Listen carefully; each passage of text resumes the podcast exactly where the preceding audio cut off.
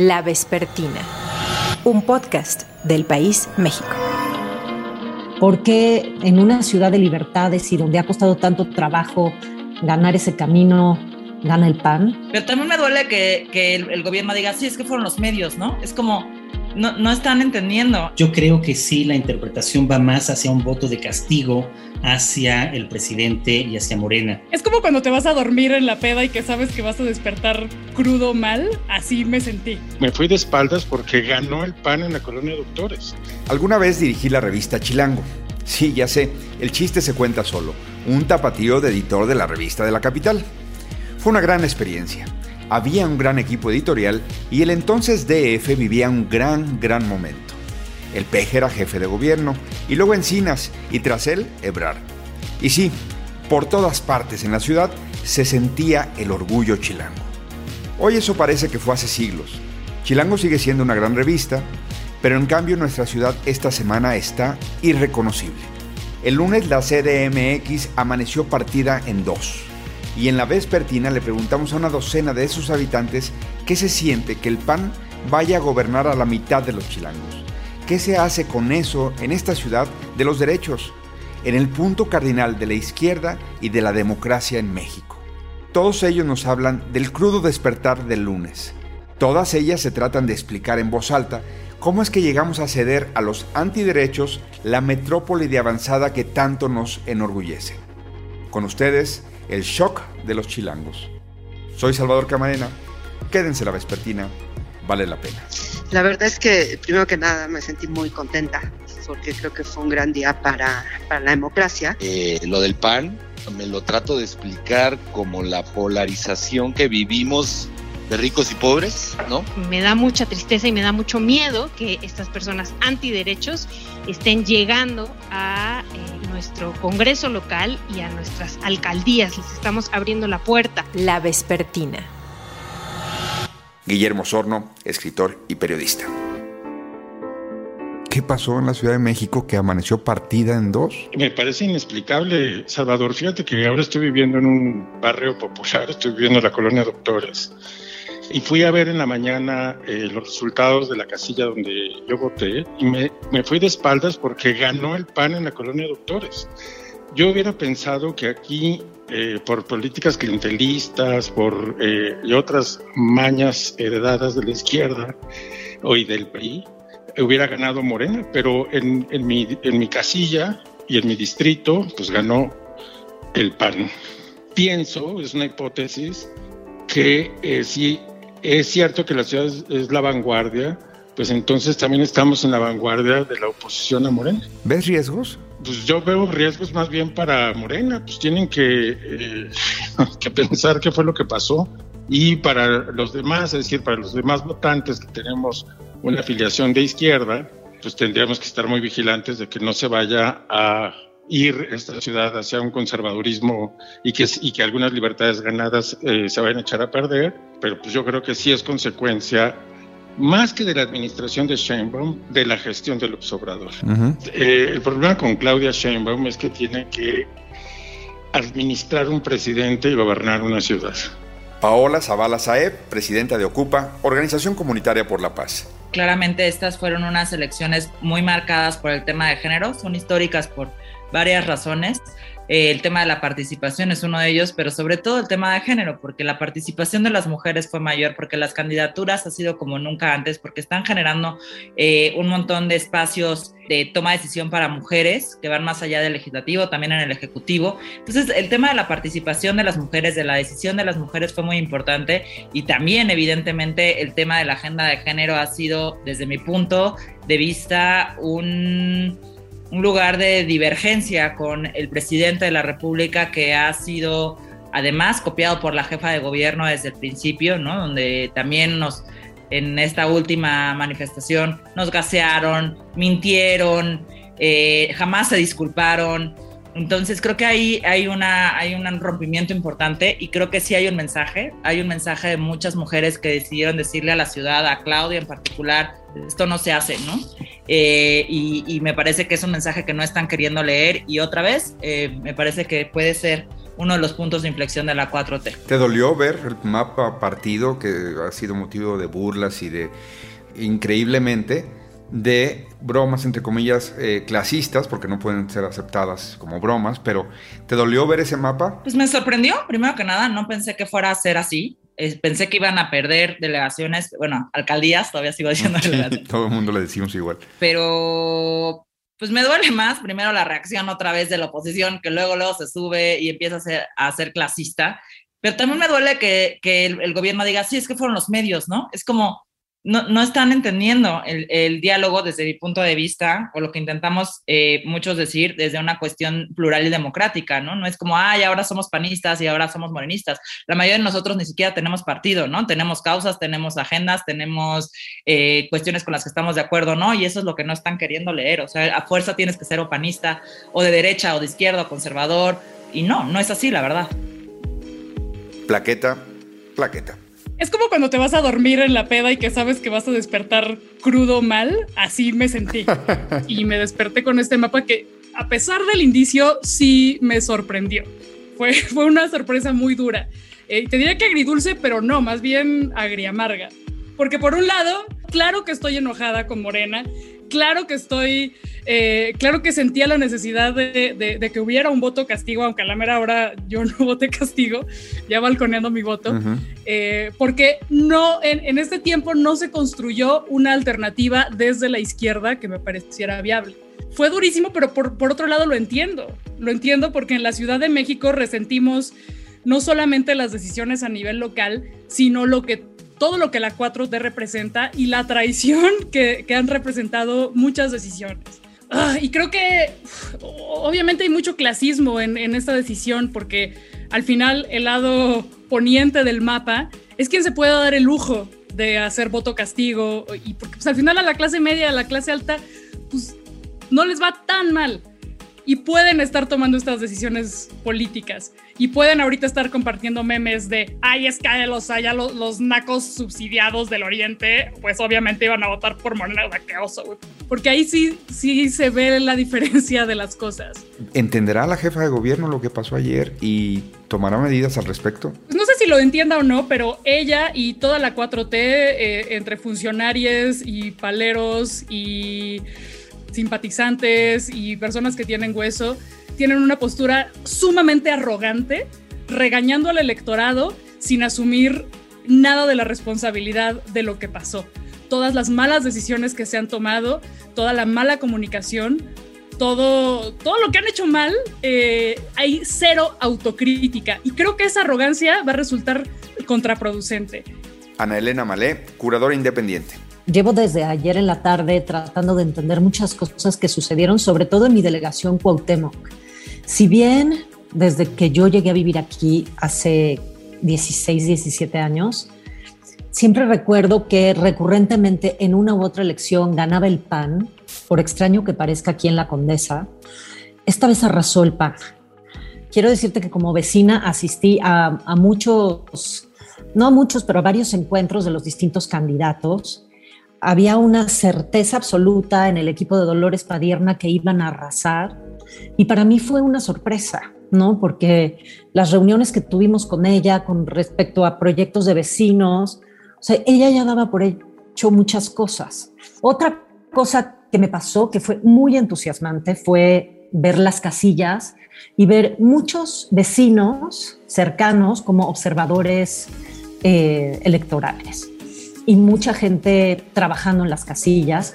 Creo que esa idea ¿no? y, y esas amenazas que habíamos estado escuchando de eh, muere el INE, tenemos que acabar con el INE porque no es objetivo, pues hoy nos dimos cuenta después de esta fiesta ciudadana que el INE es nuestro y que nosotros tenemos que seguir determinando este tipo de procesos porque son nuestros procesos. ¿Por qué gana el PAN? No, no lo sé, no sé qué va a pasar, sí se siente diferente en la calle, eh, creo que aquí van a cambiar muchas cosas, ¿no? La manera en cómo se, se, gestaban las cosas en espacio público, ¿no? E, esta inercia que se traía de Morena en la delegación, pues creo que valdrá la pena ver qué sucede en estos próximos tres años, exigir muchísimo, porque en una delegación como la nuestra, sinceramente a mí no, no me hace sentido que haya ganado el PAN, Y por otro lado, sí me hace sentido. Pues la gente está cansada. Morena lo dio, nos dio por hecho, dio por hecho la Ciudad de México. La Vespertina. Jorge Volpi, autor, entre otras, de una novela criminal. Más que pensar que la Ciudad de México se ha escorado a la derecha, yo creo que sí la interpretación va más hacia un voto de castigo hacia el presidente y hacia Morena. La ciudad ha votado consistentemente durante muchísimos años por políticas de izquierda. Yo creo que sí, en muchos sentidos, es la ciudad más progresista del país. Y creo que aquí la lectura para, para la jefa de gobierno, para el presidente, debe ser doble. Creo que tiene justamente con un voto de castigo ah, en un doble sentido. Eh, para aquella clase media conservadora que llegó a votar por Morena y que creo que fue muy alto el porcentaje de ese tipo de clase media en la Ciudad de México en la elección anterior, ante el hartazgo frente a lo ocurrido anteriormente, en efecto, pues esta es una señal de alarma porque indica que podrían seguir votando por eh, la oposición. Y en segundo lugar, creo que también hay un sector del electorado en la Ciudad de México que, está que votaría siempre por causas de izquierda y que está decepcionado frente a las políticas que no son de izquierda del gobierno federal más que del gobierno local y por lo tanto votaron eh, precisamente otra vez o abstenerse o a veces movimiento ciudadano o eventualmente tal vez algunos incluso de izquierda puedan haber votado por la alianza solamente por este pragmatismo pero sin que estén cambiando su ideología. Y creo que también hay que añadir, que por supuesto eso habría que evaluarlo más cuidadosamente, el desempeño de los candidatos anteriores y de aquellos que estaban religiéndose y aquellos que eran nuevos, para ver también si el candidato de cada alcaldía también tuvo un impacto, el candidato mismo, en esta, en esta decisión de los ciudadanos. Y creo que también tal vez este sea el único lugar, y lo estamos viendo porque en otros no ocurrió, en donde el mal manejo de la pandemia eh, también creo que tuvo un costo. Hola Blanca Heredia. Hola Salvador Camarena. ¿Amaneciste este 7 de junio y qué dijiste? Dijiste, oh, oh, oh. Oh, oh. La verdad es que primero que nada me sentí muy contenta porque creo que fue un gran día para, para la democracia. En términos de, eh, de, la Ciudad de México y otras ciudades del país, lo que nos dicen estas proyecciones eh, iniciales es que hubo una revuelta de clase media en contra, me parece, de algunas de las acciones y también del relato que ha puesto eh, como el relato central del presidente López Obrador. Me refiero a las pequeñas y medianas empresas, sobre todo las formales, pero incluso quizá también algunas informales. Me refiero a los estudiantes universitarios, a los académicos, a algún grupo quizá también de mujeres de clase media que no eh, ven con buenos ojos, eh, digamos, cierto desdén de parte del gobierno del presidente López Obrador en relación a la defensa de los derechos de las mujeres. Y un conjunto de acciones que ha tomado y que no ha tomado este gobierno, que han afectado especial, de, manera especialmente clara a las clases medias y creo que hubo una clara rebelión de las clases medias. Y así lo vemos en el poniente de la Ciudad de México e insisto, en muchas otras eh, ciudades del país. Pero Blanca, ya cuando se trabaje esto y se procese, desde un gobierno de la izquierda como el de Claudia Sheinbaum, frente a este mensaje, esta revuelta de las clases medias que tú planteas, ¿qué deberían hacer? Pues mira, yo creo que va a haber necesidad de voltear a verlas, ¿sí? Eh, sobre todo si quieren ganar la presidencia en el 24, porque pues no dan los números sin las clases medias. Hay cierta comezón, déjame ponerlo con esa palabra, de que va a ser incómodo vivir ahora en la Ciudad de México, que, que tiene esta presencia tan clara en esta elección del PAN en el Congreso y en algunas alcaldías. ¿Tú ves algo de eso? ¿Va, va a ser distinto? ¿Hay riesgo de retroceso? Pues sí, sí hay, digamos, hay, siempre hay riesgo de retroceso, desafortunadamente, ¿no? Yo quisiera creer que esto va a ser más bien como un, digamos, ese fortalecimiento de acción nacional en la ciudad pueda ser un acicate para las fuerzas progresistas, para justamente ponerse a, imaginar, ¿no? Una manera de volver a, a, tejer esa coalición que durante tanto tiempo pues ha sido la dominante en la Ciudad de México. Porque el riesgo, porque el riesgo es muy alto de retroceso. Máximo Jaramillo, fundador del Instituto de Estudios sobre la Desigualdad y de Gatitos contra la Desigualdad. Por un lado, me parece que no se puede ignorar que se está castigando un gobierno cuyo mandato de tres años tuvo en, ese periodo el mayor exceso de mortalidad a nivel mundial eh, de cualquier otra ciudad con la pandemia eh, del COVID-19. Eso no se puede ignorar, falleció prácticamente 1% de la población en estos meses que van de la pandemia, 91 mil personas en exceso frente a 9.2 millones eh, de personas que tiene la, ciudad. Ahora, eso estuvo relacionado con percepciones de que el gobierno de Ciudad de México no hizo lo suficiente o no se desmarcó lo suficiente del gobierno federal mm. para tratar de beneficiar a su, a su ciudadanía. Y por ahí tenemos esta parte de eh, que fue muy, muy criticado, como no pasaba semáforo rojo durante la primera quincena de diciembre, eh, el semáforo epidemiológico, cuando claramente los números mostraban que ya era necesario empezar a cerrar actividades. Se dilataron unos, días unos eh, días, entre 10 y 15 días, y eso tuvo consecuencias muy graves de igual manera en términos de mortalidad. Eso es la parte de la pandemia. La parte del efecto económico de la pandemia también es muy grave. Entonces tenemos a la ciudad con el aumento más eh, grave de todos los estados eh, en pobreza laboral entre el primer trimestre de 2020 y 2021 y eso pues claramente tiene una consecuencia en términos electorales. Por otro lado también eh, hay consecuencias en términos de, por ejemplo, la caída del metro. No se vio ninguna eh, despido, no se vio, digamos, ninguna lógica en que se aceptara que había una problemática interna del gobierno de México y por eso había pasado lo que había sucedido. Y en ese sentido, pues al final de cuentas, todo eso tiene, tiene como consecuencias este voto de castigo. Leticia Guijara, actriz. Siempre le he tenido una gran confianza a la inteligencia política y a la información que manejamos los, los capitalinos, ¿no? Y que siempre he tenido una gran confianza en que teníamos un piso del cual nunca nos íbamos a mover. Y ese piso pasa por los derechos de las mujeres, ¿no? Por, por todas las ganancias que hemos logrado conseguir en, relación a los derechos de las mujeres. Entonces, cuando yo miro este voto masivo, sobre todo por el PAN, es cuando me cuestiono mucho qué es lo que está pasando en relación a eso, ¿no? En relación a permitir, porque evidentemente será un retroceso en el tema fíjate que ya ni siquiera digo feminismo, o sea, ya ahorita plantear feminismo se me hace como lejos el tema de los derechos fundamentales de las mujeres.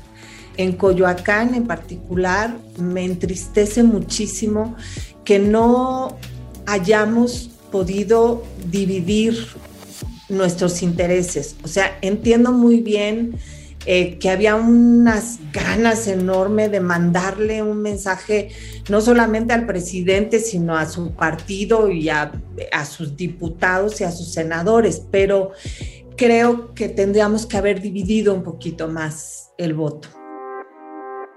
Gracias por esta conversación para la Vespertina, el podcast del país México. Teresa Rodríguez de la Vega, socióloga, catedrática de la UNAM. ¿Cómo estás, Teresa?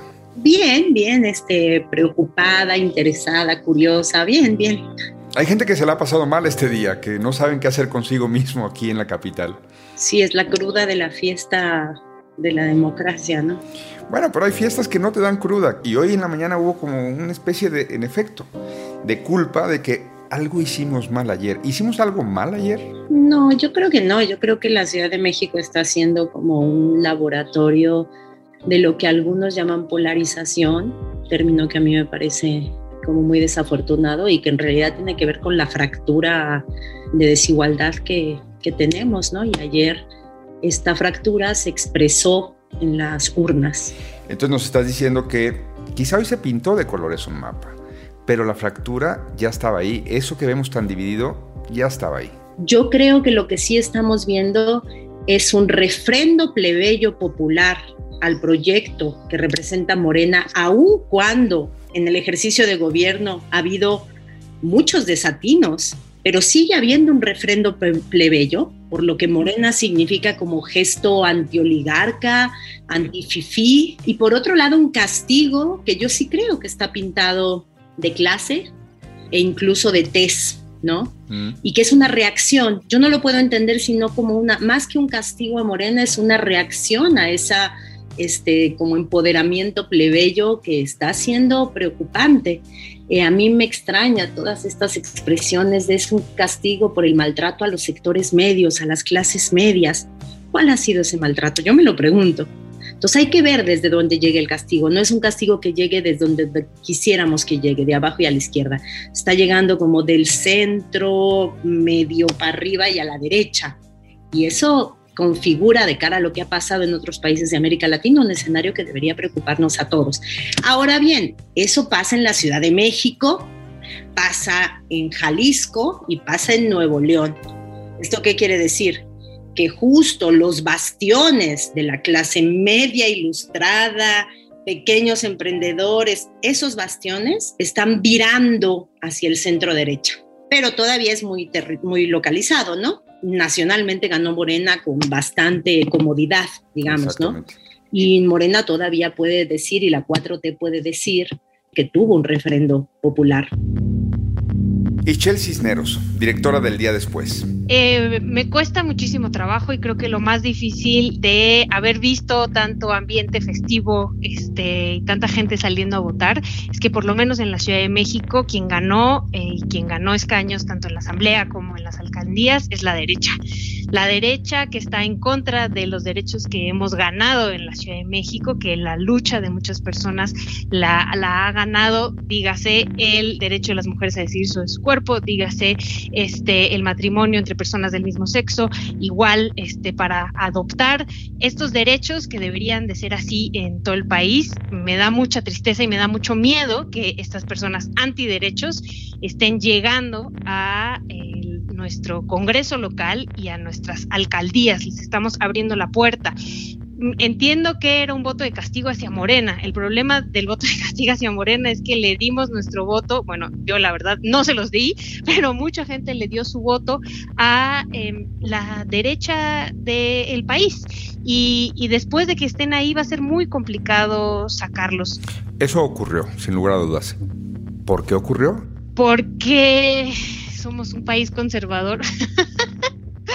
creo que mm, creo que mucha gente en la Ciudad de México sobre todo salió a votar en contra de Morena más que votar por el PAN porque esta ola intelectual académica a la cual se les quitó becas con el CONACIT a la cual se les quitó ciertos privilegios quiso castigar a Morena. Pero creo que castigar castigando a Morena eh, estamos abriéndole la puerta a algo mucho más peligroso. Si Claudia llega a la presidencia Claudia Sheinbaum sería una mujer de izquierda, sería una mujer con una trayectoria dentro del progresismo, que nunca habría cursado las filas del PRI. Pero Ichel, Claudia tiene que leer este momento. Si la tuvieras enfrente en 20 palabras, ¿qué le dirías?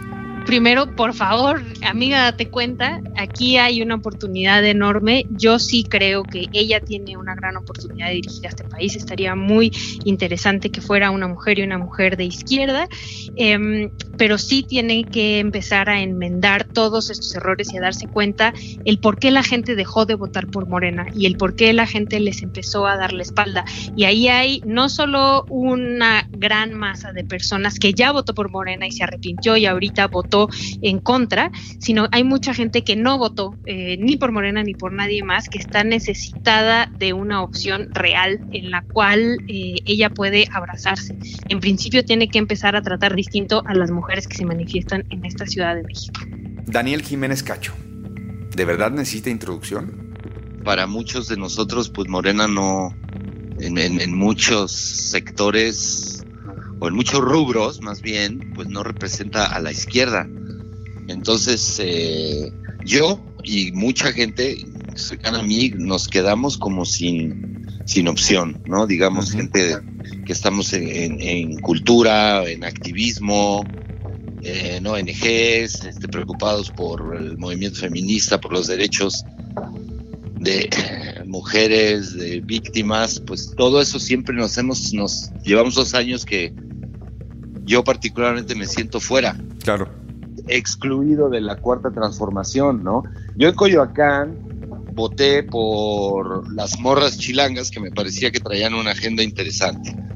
No así el Movimiento Ciudadano como partido, que pues no, no confío yo absolutamente nada en Dante Delgado, pero pero por ella sí, y pensé que pues podían hacer una alianza interesante, ¿no? Eso en Coyoacán. Debo decir, por ejemplo, que me dio gusto que en la Cuauhtémoc no ganara Dolores Padierna. Yo había escuchado también muchos amigos de Tepito que dijeron no, por Dolores no vamos a votar, ¿no? Pero eh, lo del PAN me lo trato de explicar como la polarización que vivimos de ricos y pobres, ¿no? Ya. Quizá ahí se está expresando ese lenguaje que oímos todas las mañanas de, polarización de ricos contra pobres. No lo sé, pero intuyo que puede ir por ahí. Daniel, decías tú, y desde la elección presidencial es algo que has sostenido, que si hay que votar por la izquierda, pues López Obrador no traía credenciales para eh, hacer bueno que él representaba un proyecto de izquierda. Estos años te dieron la razón, Daniel. Hay detalles que sí aplaudimos, ¿no?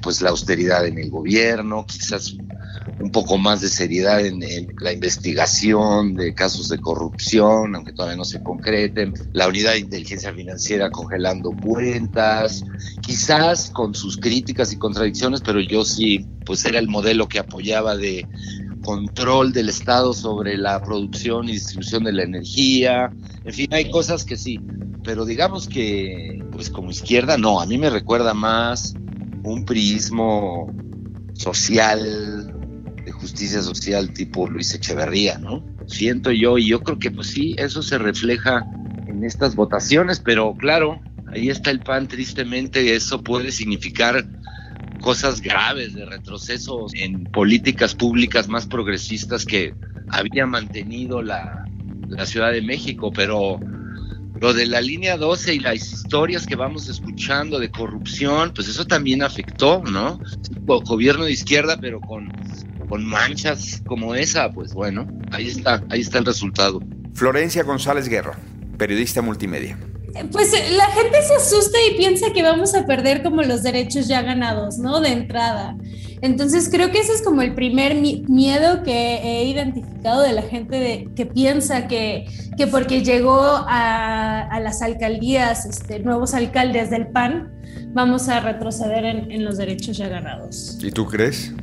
No. ¿Por qué? No es tan fácil por el principio de progresividad de los derechos. ¿no? No, no, no podríamos perderlos así tan fácil, además de que todavía hay una mayoría en el Congreso de Morena, en el Congreso de la Ciudad, de Morena. Entonces tú te lo tomas con más calma, si te escucho bien. Creo que sí tiene que ver que es un golpe un poco, o sea, esto que se está manejando bastante en las redes, que tiene que ver como un golpe de realidad. A ver, si vemos también las manifestaciones de, la, de, mujeres y el trato que Claudia Sheinbaum le ha dado a las manifestaciones, pues sí es un voto de castigo quizá, pero lo que da mucha vergüenza es que ese voto de castigo esté bajo el paraguas del el PAN otros datos, otras realidades. Al final, luego de escuchar a tan brillantes y originales chilangos, una cosa queda clara. Esta ciudad propinó el 6 de junio un castigo político a sus autoridades, locales y federales. Pero que nadie se confunda. No por eso México, la capital, el XDF, la CDMX, Chilangolandia o como ustedes le llamen, de ninguna manera esta ciudad ha claudicado a su espíritu de vanguardia, a su indómito sentido de inclusión en el que miren ustedes, hasta el pan cabe. Gracias por escuchar la vespertina. Si les gusta el podcast, recomiéndenos. Si no, escríbanos sus críticas. En la producción, Omar Morales. Un especial agradecimiento en esta ocasión a Julieta y Galia García que nos ayudaron a seleccionar a los chilangos entrevistados. Soy Salvador Camarena. Hasta la próxima. La Vespertina un podcast del País México.